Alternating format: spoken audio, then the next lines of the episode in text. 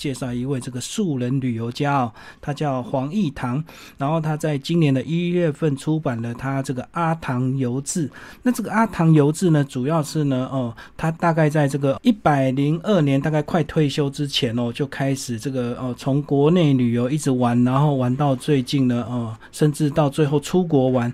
那出国玩其实还有蛮好几趟这个很非常硬的一个行程哦，然后包括这个呃去朝圣之路走了一个月，然后到日本呢去。走了片路哦，哦，都是一般这个自助旅行大家不太会去走的路线，因为大家去自助旅行一定都要逛一些大城市啊，或者是到欧美国家去看一些艺文场所、博物馆。那黄义堂先生呢，他这个为什么他一个从一个呃保险从业相关的人员，到最后呢这个。退休之后开始这个非常努力用力的玩，甚至呢跟他的太太还两个人到荷兰去看这个呃郁金香哦。然后为了这个自助旅行呢，他还这个呃学了很多相关的语言哦，虽然没有。办法短期间学到很精，可是都还愿意为了这个每一趟的呃旅程去做准备。到意大利呢，或者是到这个西班牙，都会去学一些相关的语言，甚至到日本还会去学日语哦。所以今天我们就带着听众朋友一起来认识这位这个老当益壮的这个黄义堂义堂兄哦，跟我们介绍他这本叫做《阿唐游志》。嗨，义堂兄好，这位李先生你好，各位听众朋友大家午安。好，那这个一堂兄一开始先跟我们介绍一下你的这个职业好不好？你这个在产物保险公司做了总共多少年的一个时间？呃，我大概做了四十二年，但是到现在还退而不休，因为我现在还是担任中华民国产物保险核保学会的秘书长。我的三年前是从这个中央在保退休，那我在中央在保呢是担任这个总务部的呃工作。那这个核保学会呢？它这个组织呢，是由产物保险业界所组成的。那这个是这个组织呢，是要来提供产险业的同仁，他对于核保或者理赔的工作，能够具备有一个专业的知识。那我们在这个组织里面呢，除了呃每个月我们有提供这个演讲会、研讨会以外，那我们每年在五月份或者十一月份啊，举办两次的。核保理赔资格考试，那这个核保理赔资格考试呢，我们有分作五个考试的科目，那一个就是保险学，然后一个是法学，然后一个是保险经营，然后一个是再保险，那另外呢一科呢就是这个专业科目，那这个专业科目的话，那当然就是呃不管车险啊、火险啊、意外险啊，种种这个总共有七个险种。那每一个科目呢，你来考呢，一定要这五科全部都考过，那每一科都要七十分，那才具备有一个专业的知识，才能够提供好的服务给这个社会大众。其实听众朋友对这个人寿保险都会比较熟悉，但是对产物保险都比较不熟悉了哈。那一堂兄一开始先跟我们讲一下你过去呢，呃，四十二年的产业保险相关的一个工作，最后是在总务部，那是总务大概是一个什么样的一个工作范围？因为我们都只知道这个呃承保人员、一些业务人员或者是理赔人员，我们大概只会接触到这两种人而已。其实。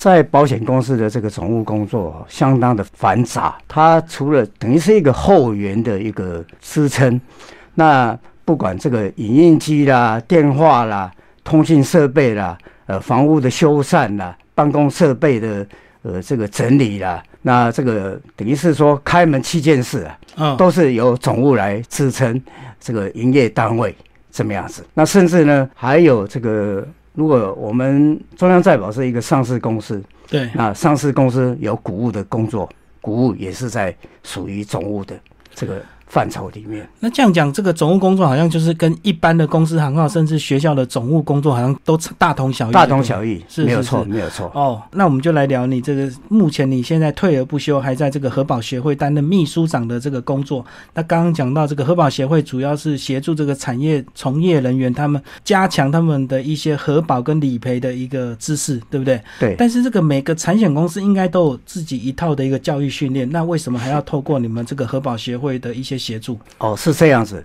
大概是在四十年前，这个我们这个理事长这个陈一茂先生，他创立这个呃核保学会，他就是认为说，每一家每一家公司，他可能对于这个保单的解释，或者是说这个理赔的一个尺度，可能会有所差异，所以呢，他就是希望能够把这个核保跟理赔，我们就仿照英国有 ACII，美国有 CPCU，他们都是有一个叫这种产物保险核保人员的一个资格的一个考试的制度，他把它引进台湾进来，然后我们呢就是利用这个平台，然后。请各家公司呢总经理啦，或者是董事长来担任理监事。嗯，那这样子的话，我们大家就是来这个地方呢，共同讨论，然后我们把这个业界的这些精英，然后请他们来书写教科书。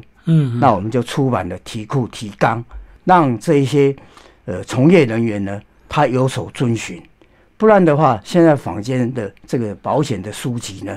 呃，可能会有假说、乙说，啊，是是，而且呢，理论上跟实物上可能还是有点差距，所以，我们在这个学会里面呢，我们可以利用这个平台，然后大家来沟通。如果说啊，现在发生什么一个问题的时候，那大家是不是能够取得一个共识？是是，好，这么样子的话，对社会大众也比较有一个公平，哦，也不会比较偏颇于业界，怎么样子？就是我们应该由从。教育着手，对对，所以我们就开始，嗯，就是要从这个教育上，所以我们从这个呃书籍啊，这个撰写撰写的题库提纲啊，让这个从业人员能够去念这一些书籍，然后他有所本，那以后呢，大家对于谈到什么样的保险原理原则的话，就不会大家各说各的，这么样子。所以等于是事前的一个教育训练，胜过这个事后的纠纷呢。这个大家前面学习到一样的东西，就会有一定的标准跟一定的这个范围，这样子，这样对我们消费者也是一个更大的一个保障。对，就是每一家都几乎会跟你。不会说有一个这家为什么赔那家为什么不赔这样子，或者是呃这家承保那家为什么不承保这样子哈？对，嗯，所以这个产险呃还是有它的一定的重要性跟它一定的一个呃需求啦，就是对我们这个一般的消费者来讲。好，那我们现在开始来聊了这本书的内容，这个大概都是你这个退一直到现在的一个旅游的游记哦。那是不是说在之前你大概都忙于工作，比较没有时间玩，然后到了快退休才开始这个呃有有。这样的一个想法，开始要好好的享受人生。诶，其实以前的时候都是在宝岛台湾哦哦这么样子，国内玩就国内玩。那当然呢，这个旅游不能够很长的时间，主要也是因为父母在不远行哦是，还有小孩子呢还小还小，要教我们要教育要陪他。那等到孩子大了，然后父母也离开我们的时候呢？那我们就比较有时间去想，说，哎，我们至少呢，应该要有一个自己的一个旅游的一个规划。那所以呢，在还没有这个去之前呢，我就事先会收集很多的资料，然后看看这一这个地方是不是适合呃我自己啊，还有我太太能不能跟我一起去啊，视为一个呃，就是说选择地点的一个。最为优先的。那我知道你这本书其实一开始是就有透过这个部落格的一个方式分享给你的朋友，对不对？是的，呃，我是这样子，我是小学生念新竹师范竹师附小，那这个附小的，呃，我们一个年级只有三班，那同学不多，可是呢，我们一直呃维系着。那在于毕业五十年的时候呢？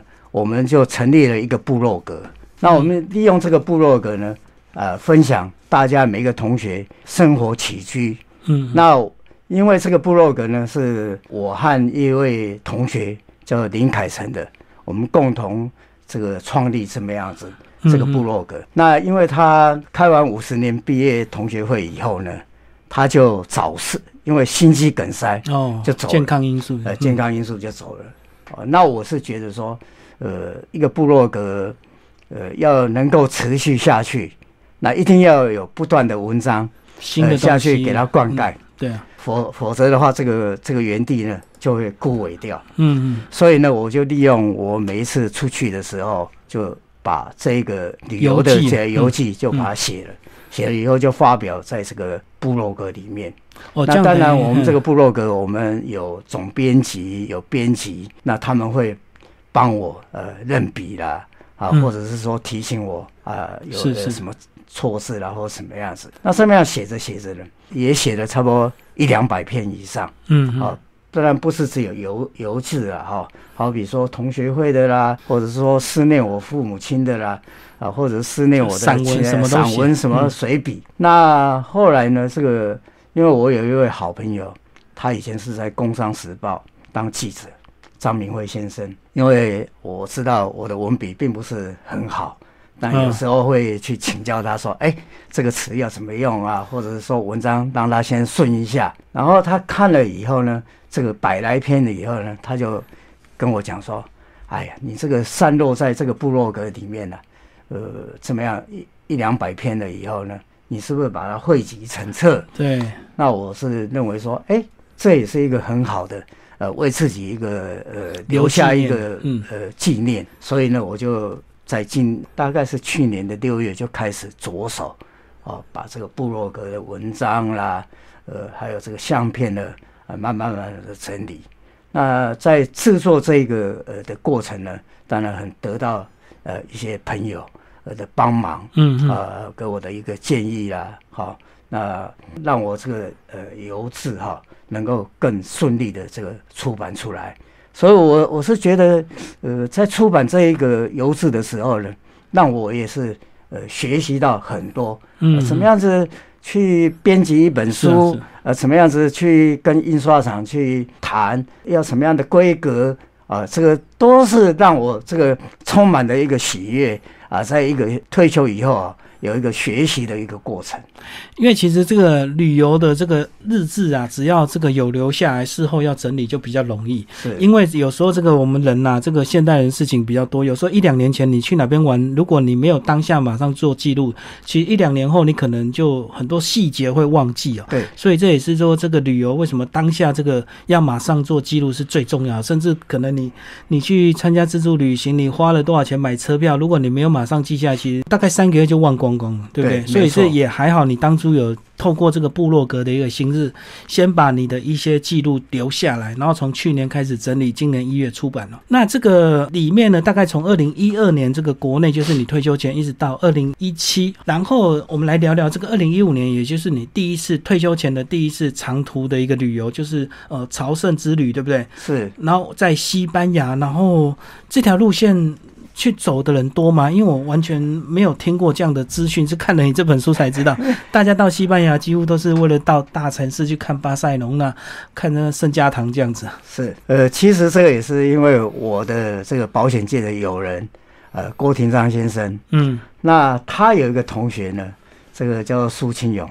那这个苏秦友呢，他住在西班牙。苏先生呢，他已经在这个西班牙已经大概住了三十年了，就定居就对。呃定居。其实他台湾也有家了哈，嗯那来来去去的。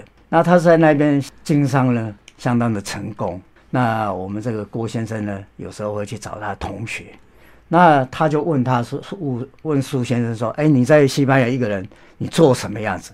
他说，哎，我们在西班牙有一个很棒的一个活动，嗯，就是朝圣。那他们呢，就是从在这个朝圣这个这一条路呢，就是从法国呢开始越过皮里牛斯山，然后到这个海明威写的这个庞普罗纳这个斗牛，呃，那个奔牛节的那个城市是，啊，然后一直走走走到圣雅各。那这个行程呢，大概是有八百公里。那一般呢，在西班牙的人呢，他们是分段的，就是说我有时间，我两三天两三天我就去走一段，嗯。两三天就是走一段。那当然要走的时候呢，就是要先去呃天主教堂，他去拿一个就是护照，啊，这个走这一条路的一个护照。就是类似我们参加一个什么呃参加证明就对了，哎，对对，参加证明，在嗯在这个上面呢有你的护照，呃，就是你的出生年月日啦，你的姓名啦，然后从哪哪一个地点开始走，这个样子。嗯那这个呢，他天主教徒呢，通常呢，他是因为就是说在过去呢，他们都是走到这个耶路撒冷，那因为在欧洲古代的时候，耶路撒冷呢，它是经常会发生沿途发生这个，就是说抢匪啦，或者是异教徒啦，嗯呃的一种杀害啦，或者是迫害啦。那但是呢，等到了这个西班牙这个北部呢，都是天主教的一个国家。那这个天主教的国家呢，他们会保护这些朝圣者。是那最主要的也是说，耶稣的表哥这个呃圣雅各呢，他的尸体呢，他被野路国王就是说杀掉了以后呢，他的尸体呢一直飘飘飘到西班牙的这个西部哈、西部，然后在圣雅各那个地方，然后就是被人家发现以后，那他们西班牙人就把它盖了一个圣雅各的一个大教堂，在这个地方。那以前呢，欧洲人呢，他们都是由他们自己的家开始走，走到这个圣雅各这个城市，终点就对，呃，终点。那这样子的话，大概有八条的路，八条的这个朝圣之路。就是起点有呃八起点，大部分就是说英国之路、北方之路，对对对对然后法国之路。那我走的这一条呢是法国之路。那这个法国之路呢，是现在已经被呃联合国文教基金会啊列为这个就是一个文化遗产啊，嗯啊这么样子。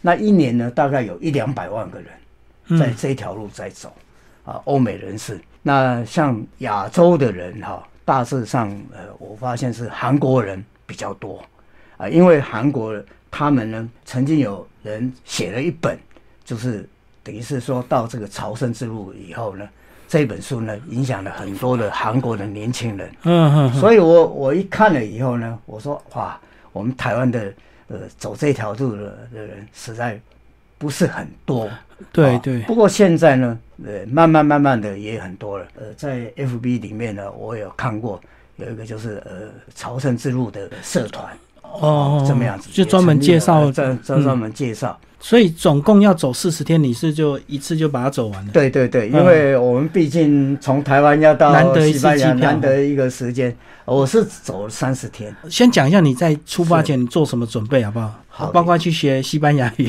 是，呃，我为为了这个想说，哇，糟糕，这个西西班牙文，这个如果不会的话，去的话，糟糕怎么办？啊，结果到最后的时候，发现是，当然有，呃，能够讲一些简单的西班牙西班牙文是比较方便这个呃沿途。嗯，其实这一条已经是一个国际之路了，世界各国哦很多人世界各国的人都在这一条路在走。嗯，啊、所以用英文，那甚至如果不行的时候用肢体语言嗯啊，这个都是没有什么问题的。那为了这个的时候，我就开始准备啊，当然这个什么背包啊，谈到背包是更好笑的。我那时候是呃，就是说不是这一方面的呃专业知识，就是过去没有常常在登山践行，对对对所以背包还不知道要用什么背包哎，去。对，所以我就买了一个大致上一般的一个大背包，普通的啊，也没有什么束腰啦，这嗯个什么什么支撑的哈。结果到那时候走了两天了以后呢，就发现说，哇，这个脚痛、背痛、呃肩膀痛。后来我在呃，就是说欧美人士就跟我推荐说，你应该买一个专业的登登山背背包。对对对，哦，那这样子的话，哇，这个呃，整个以后的这个行程呢，就迎刃而解。对，啊因为这个买错背包，这个重量呢，可能就不会负担在你全身，呃，对对就可能几乎都在背上，所以你这个很容易酸痛这样子。对对，没啊，错，专业的登山背包其实还是比较贵，但是贵有贵的道理啊。对，没有错。所以这个走两天你就发现背包不对，就有专业人士给你建议这样子。那我在想说，哇，走三十天，然后你背包总共是几公斤啊？呃，大概十二公斤。哇，那也很少哎、对啊，呃，嗯这个就是呃斤斤比较啊。哦，所以呃，这个什么排汗衣啦，呃，这个什么排汗裤啦，啊，甚至袜子啦，哈、讲到袜子，那这个是很重要的，因为走这么长程的，那我都我后来也是经过在台湾的时候呢，我大概走练习走了四个月嗯，啊嗯。先开始的时候是走新竹的这个香山北路、香山南路啊，一天大概走十公里，啊，就练习两个对，嗯两个小时啊。后来呢，就走到杨梅，大概三十公里。哇，这个这个从新竹到杨梅都是爬坡的，啊。哦是啊，那这个后来这个走新浦，走竹南，好，那该发生的事情都发生了，好比说脚底磨呃这个水泡，就穿错袜子就很容易，穿错袜子的呃潮湿啊啊也不懂得要马上换袜子。啊，如果袜子湿了啊就要马上换袜子，那刚开始的时候也不知道要用五指袜，嗯啊，因为要穿五指袜才不会那个指甲跟指甲彼此互相摩擦。所以这个该发生的事情啊，都是在这个时候哈，呃，练习的时候哦了解。然后最主要的时候，我是觉得在练习的时候呢，心境的那种就是说成长是最重要的。因为你沿路这么走，非常的孤寂，也没有人跟你讲话。那甚至有的人会问你说：“哎。”你走这条路，你在做什么呢？你是要想什么？在想什么？你为什么要走这一个人走？一个人这么走，那这个当然就是说体力上啦、精神上啦，啊，你慢慢慢慢的、逐渐的这种呃训练啊，让自己呢能够知道说你为什么要走这一条路。其实呢，我在走西班牙的时候呢，呃，这个朝圣之路的时候，沿路也是看到很多人在上面。在墙壁上在写说：“你为什么要来走这一条路？嗯嗯到底你是求你自己的心灵的一个沉淀呢，还是说你在赎罪呢？嗯，是啊，或者是说你要健康呢，还是你要来这边旅游呢？每一个人每一个人的那种呃想法都是不一样。那到了最后呢，我的一个想法就是说。”我为什么来走这一条路？嗯嗯，其实不是我自己想要来走这一条路，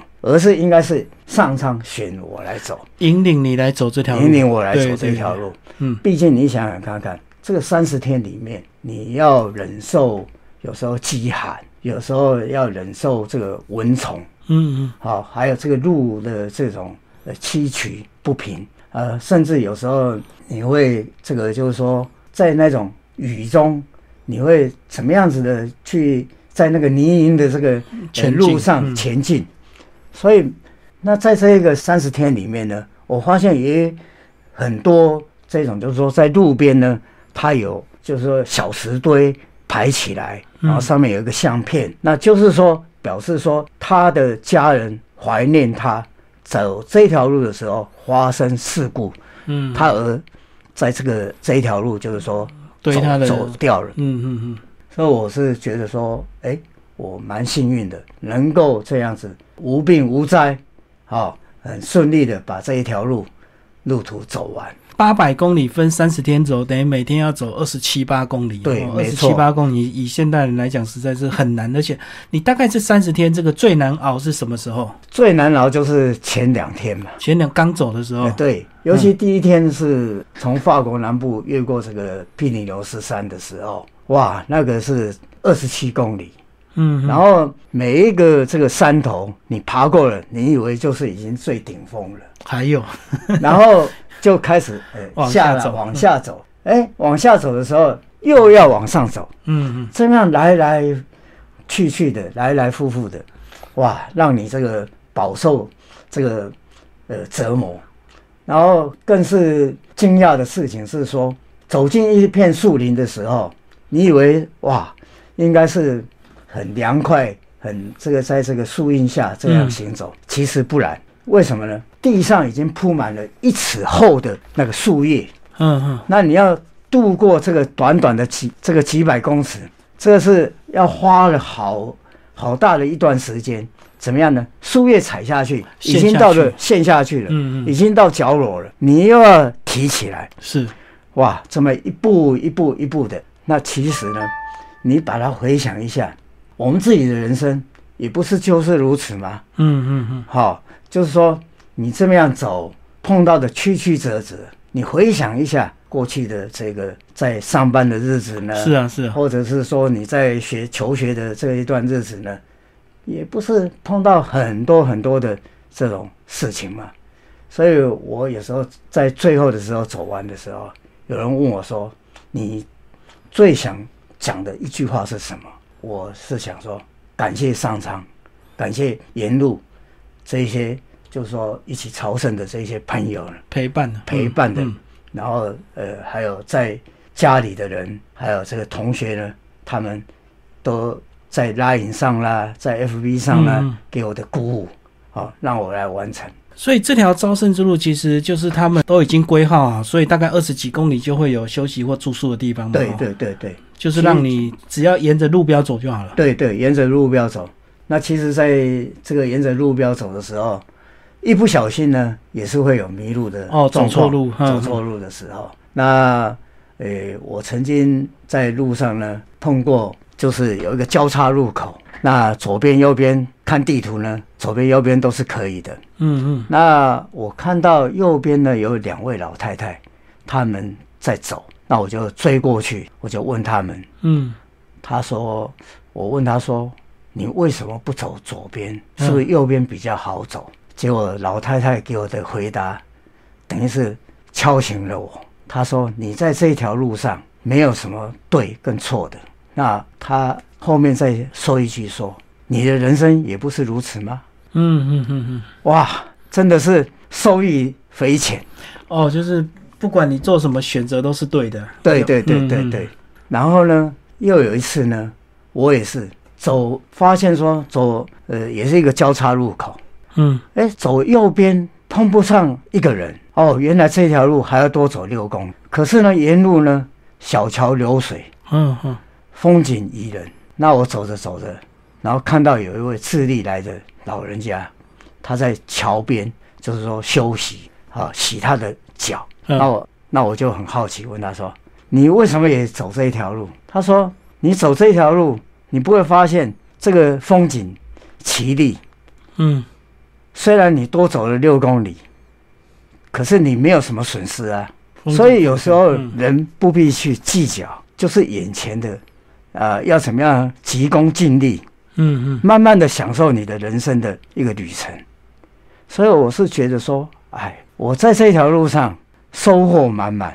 嗯，那我觉得过去呢，有时候会觉得说，啊，什么事情斤斤计较。但是你走完了以后，你会发现说，啊，前不见古人，啊，后不见来者。嗯嗯，哦，悠悠天地。灿然而而而泪下啊，怎么样子？我觉得这个，尤其你这个第一次出远门就走这么远的路，当你这个走过之后，其实回头再到世界各地任何一个地方，你都觉得轻松了，因为已经对，没错 没错，已经直接就挑战最难的。那你回头再走其他路，就真的没有什么。那接下来我们再请易堂来帮我们这个介绍一下这个呃，你会选择用自助旅行，是不是跟你这个过去在呃保险从业人员，然后做总务工作，所以对很多这个成本啊，以及对很多这个呃事前的准备都是你一些工作的一个习惯，所以你很自然就有办法有把握做这些事情。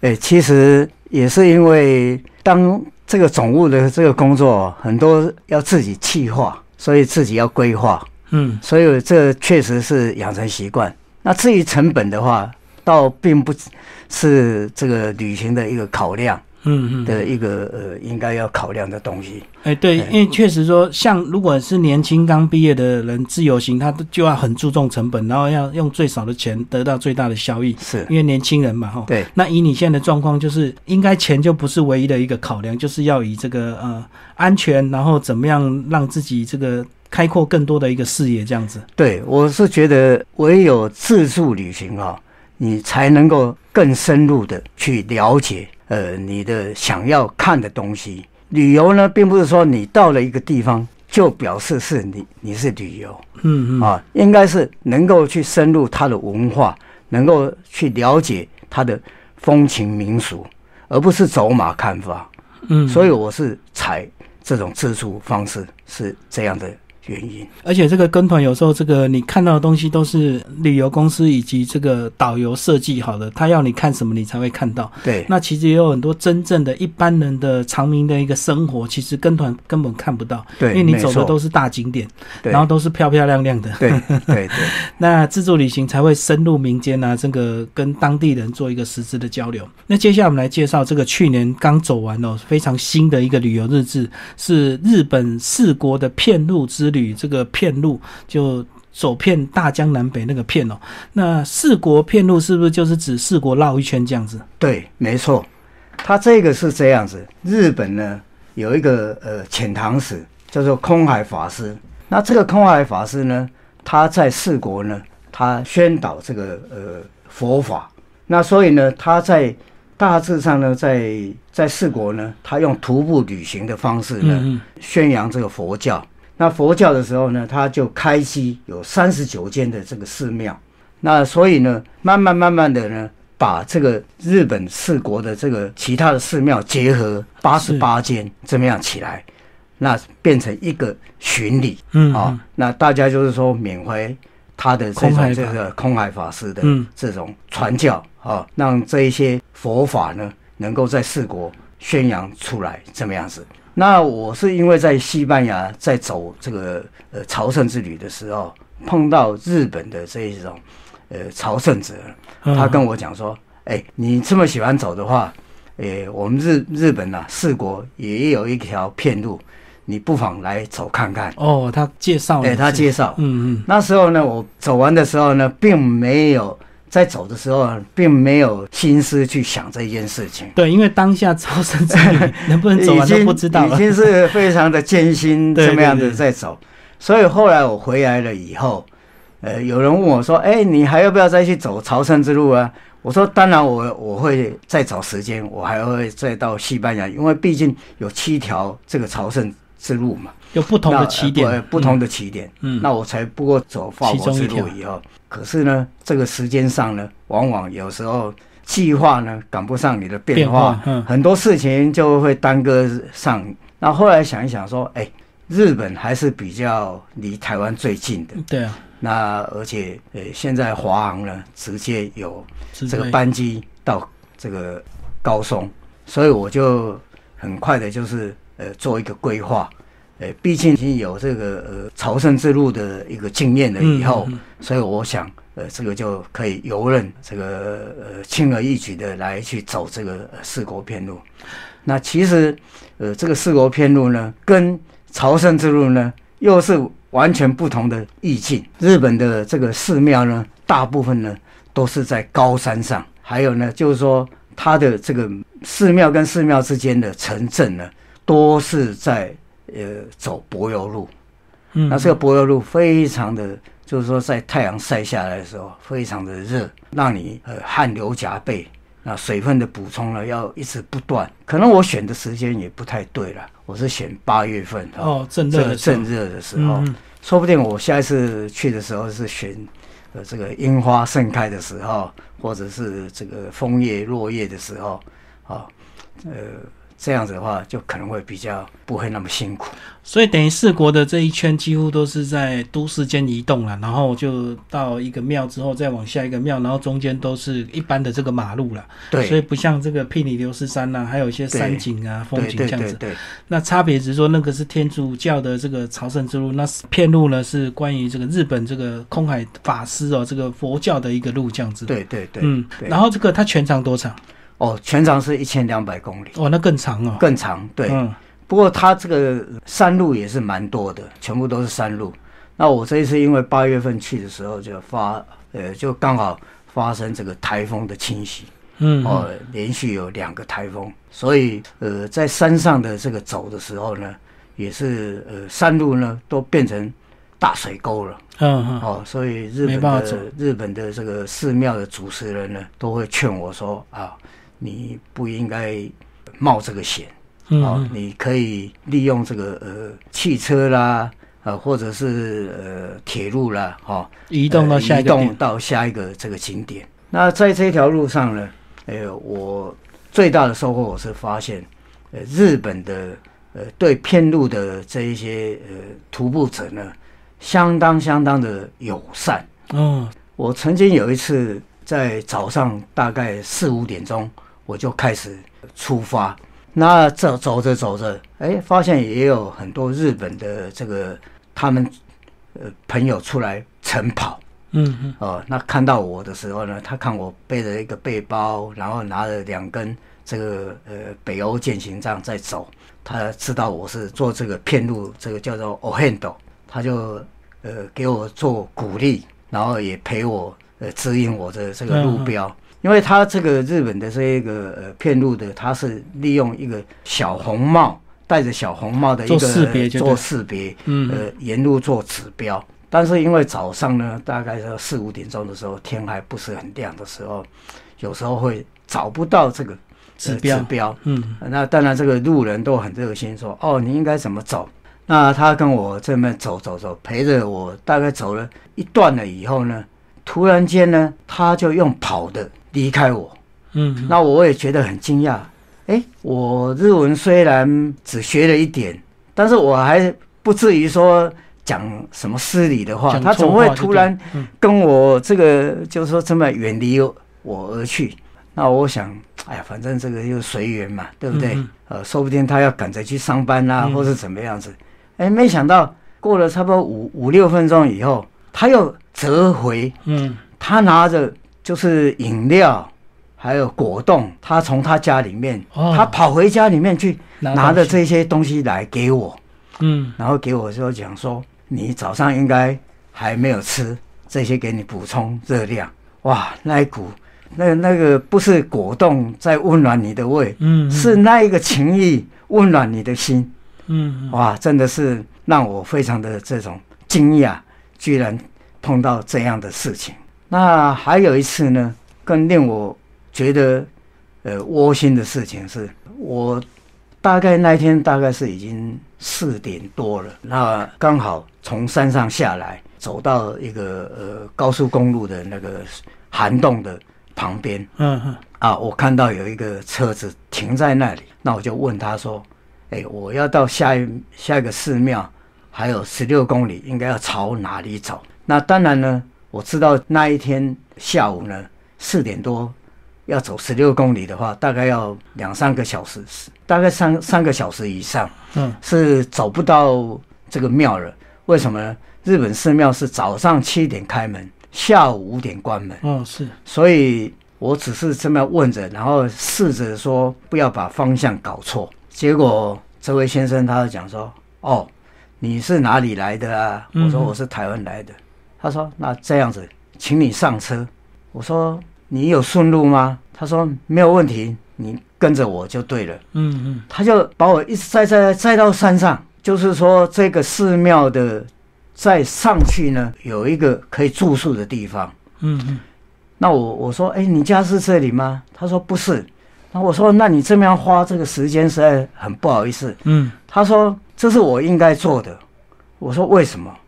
他说因为你台湾来的，你们台湾人帮助我们日本人非常非常的多，嗯，尤其在这个海啸以后啦、三一地震以后呢，那我们都感念在心。我只不过是做一点小的回馈，嗯来表达我对台湾人的一个敬意。哇，那一天我这个是是觉得说，我自己呢何德何能，嗯能够去接受到这种大的这种回报。那这一沿路上呢，呃，就是说有的会送水果啦，嗯嗯，呃送饮料啦，就帮你加油就呃，帮我加油嗯哦。那我觉得说，呃，以前说人家是在讲说，呃，最美丽的风景是人。对，呃，那时候还没有去体会到说这一句话。嗯嗯那我这一次的时候呢，深深的体会。嗯嗯那到最后的一天，那才是让我觉得不可思议。怎么讲呢？呃，我那一天早上呢，我走了八十、八十一这两间寺庙以后，就朝着八十三寺庙开始走。嗯那日本的寺庙呢，在山底下呢，就是有一个山门。山门以后，过了山门以后呢，就开始爬阶梯。嗯嗯那我在爬这个阶梯的时候，哎，爬了一百多阶，哎，怎么庙都还没到？又爬了一百多阶，嗯怎么都还没到？这时候看到有一对夫妇，他们也在爬。那这个背着背包嗯，这么爬，你就可想而知，是非常非常的吃力，气喘喘的。嗯那当然，呃沿路上呢，就是要互相打气，嗯嗯来鼓舞自己的士气。那我很这个就是说很善意的跟这一对夫妇讲说，加油啊，干巴爹，哎，干巴爹啊。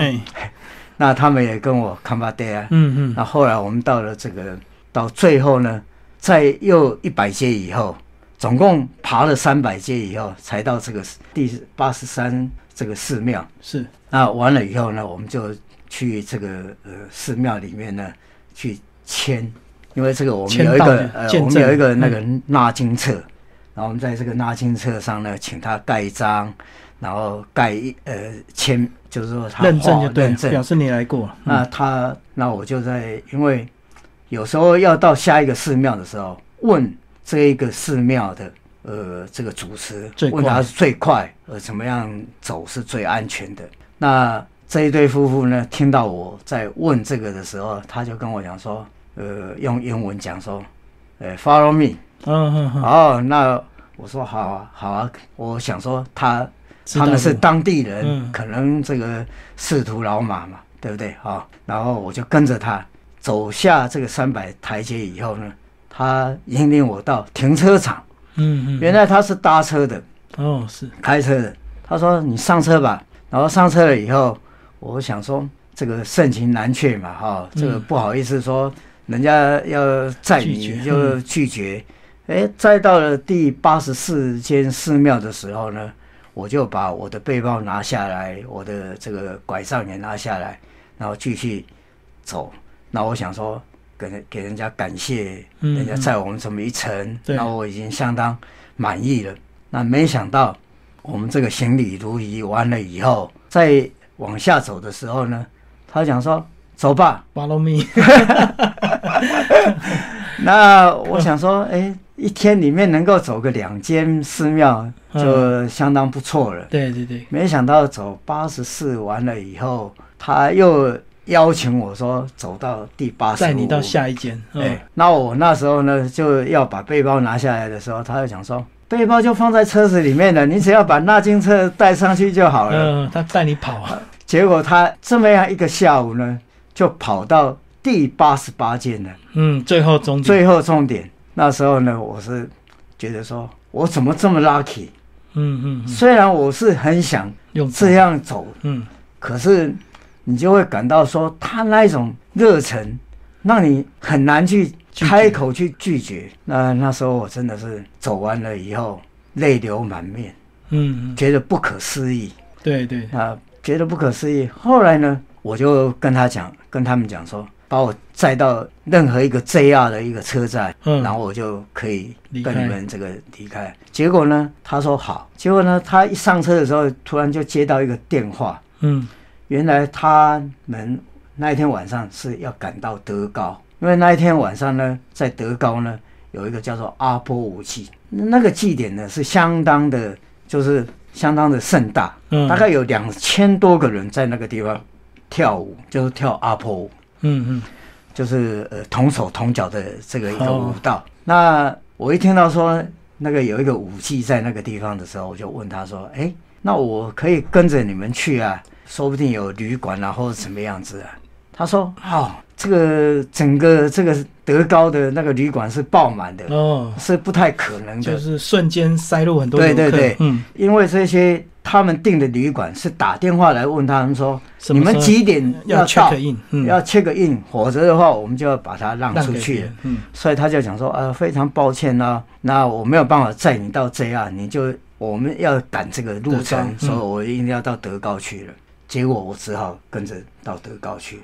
嗯。那我想，反正最坏的打算就是说，没有地方住的话，我有带帐篷，嗯，我就可以懂找个公园啊，或者什么去学校附近啊，就是搭个帐篷睡觉这么样子。嗯那到了那个地方的时候，那当然我沿路我也看了，沿路有哪一间大旅馆啦、我就嗯看看。等一下，如果说真的是碰碰运气了，对对不对？那后来呢，跟他们道别了以后，我就去找旅馆。那我到那个旅馆的时候，那个呃办事的小姐柜台小姐跟我讲说，什么时候了？怎么可能有这个呃房间呃房间呢？那我我知道这个，我是想当然也是啦，对不对？嗯嗯嗯什么大的庆典，对不对？封街做表演的这种事情。那正我要离开的时候呢，旅馆的经理跑出来嗯嗯嗯说：“就他妈的，等一下，有一间比较小一点的，你要不要？其实也不算小了，哈、嗯嗯，那反正可以住一个晚上就好好可以了。他说呃不包含早餐，然后我就去把东西安置好了，就赶快到那个封街的那个地方去、嗯去看，也不知道要怎么看呢、因为都围着嘛，只有在那个出口的那个地方可以看得到他们这个表演。那那后来我就问人家说，哎，要怎么样进去？哦，要买票。哦，那他那个六点一场，八点一场。那时候我大概是已经六点半了，票也没有了。嗯嗯，不过再问一下售票的，他就讲说，哎，八点还有一两个位置在边边，你要不要？哇，这个当然是赶快说要啊，对不对？嗯，然后再利用这个空档啦，回去旅馆啊，洗个澡啊，吃个饭啊，然后再去看这个庆典。嗯嗯，看完庆典以后回去，差不多十点钟了。然后就用 Line 跟我这个太太讲说：“哎，我已经走完了。”我家里人都吓了一跳，说：“哎，怎么突然全部走完？嗯，怎么突然间你走完了？”然后我就问他说：“现在你可不可以问问一下这个华航有没有不知道有没有位置？”就我太太就讲说：“这个怎么可能有？这个时候你晚上十点钟怎么怎么去打电话去问呢？对不对？而且今天又是礼拜天。”嗯。那不可能有这种呃，就是说这种 service，说哦有没有位置啊，怎么样子哈，班机的位置啊。后来我我想一想，算了，隔天早上呢，一大早呢，我就到机场直接坐火车到高松，从德高到高松，然后再到机场去 stand by。嗯，反正我买的是 open 的那个机票嘛。嗯，那这个华航的柜台呢，一大早就有人在那边了。他讲说有有有有位置，可是呢没有这个飞机餐。我说没有飞机餐没有关系啊，反正如果有位置可以坐就好了。就提早，我就提提早回来。嗯嗯嗯。呃，其实这个提早回来是有事情。我的堂兄跌倒，嗯嗯，昏迷。就是说，真的讲，这种很多事情呢，不是你自己呃想象或者说你规划的，好像冥冥之中。有一个安排，嗯，让我赶回来见我堂兄最后一面，所以我是觉得说，这个片路好像是你自己一个人走，其实是同行二人，嗯，有一个佛祖在照料着你，嗯，然后最后一天帮你这样子安排，让你整个行程提早走完，然后又很顺利的去找到饭店，隔天又刚好又有机位，就这样回来，对，看到最后一面最后这个一堂兄讲一下你。下一趟的规划，下一趟是哪边的一个旅行？哦，下一趟还是要到日本四国片路，再走第二遍，再走第二遍，然后就要真的用脚走。对对对对？对，因为上一次呢，我是觉得就是因为碰到台风，台风了哈。哦，那而且呃，就是刚好，因为去埃及，今年年初的时候我去埃及去旅行，嗯，那碰到有一位徐先生。那我们在大家互相交换这个呃，就是说旅行的一个乐趣。那我谈到这个呃日本四个片路，他听了很有兴趣。哦，他讲说能不能让他跟呢？让让他就是说怎么走？那我说哎呀，我跟你讲的话，倒不如说我我们一起走。是是是，那我们大概是应该是七月九号，今年七月九号。哦，就预计在挑战第二次，然后上次因为天气的因素以及这个盛情难却，所以有些路是用坐车的。这次就是实实在在，然后又带了一个，等于是带了一个朋友同行啊。对，现在不仅一个朋友，还有一对夫妻呢。他听到这个事情，他们也是呃，就是说想要跟着。那我想大概这一次会有四人行了。哇，这个非常期待我们的呃黄一堂黄先生这个第二次的这个四国。那我相信在几年之后呢，他应该还会再出第二本书，因为他 现在退休几乎 每年三百六十五天都在玩，所以这个出书的速度可以再快一点。好，谢谢我们的黄一堂为大家介绍他的《阿唐游志》，谢谢，谢谢。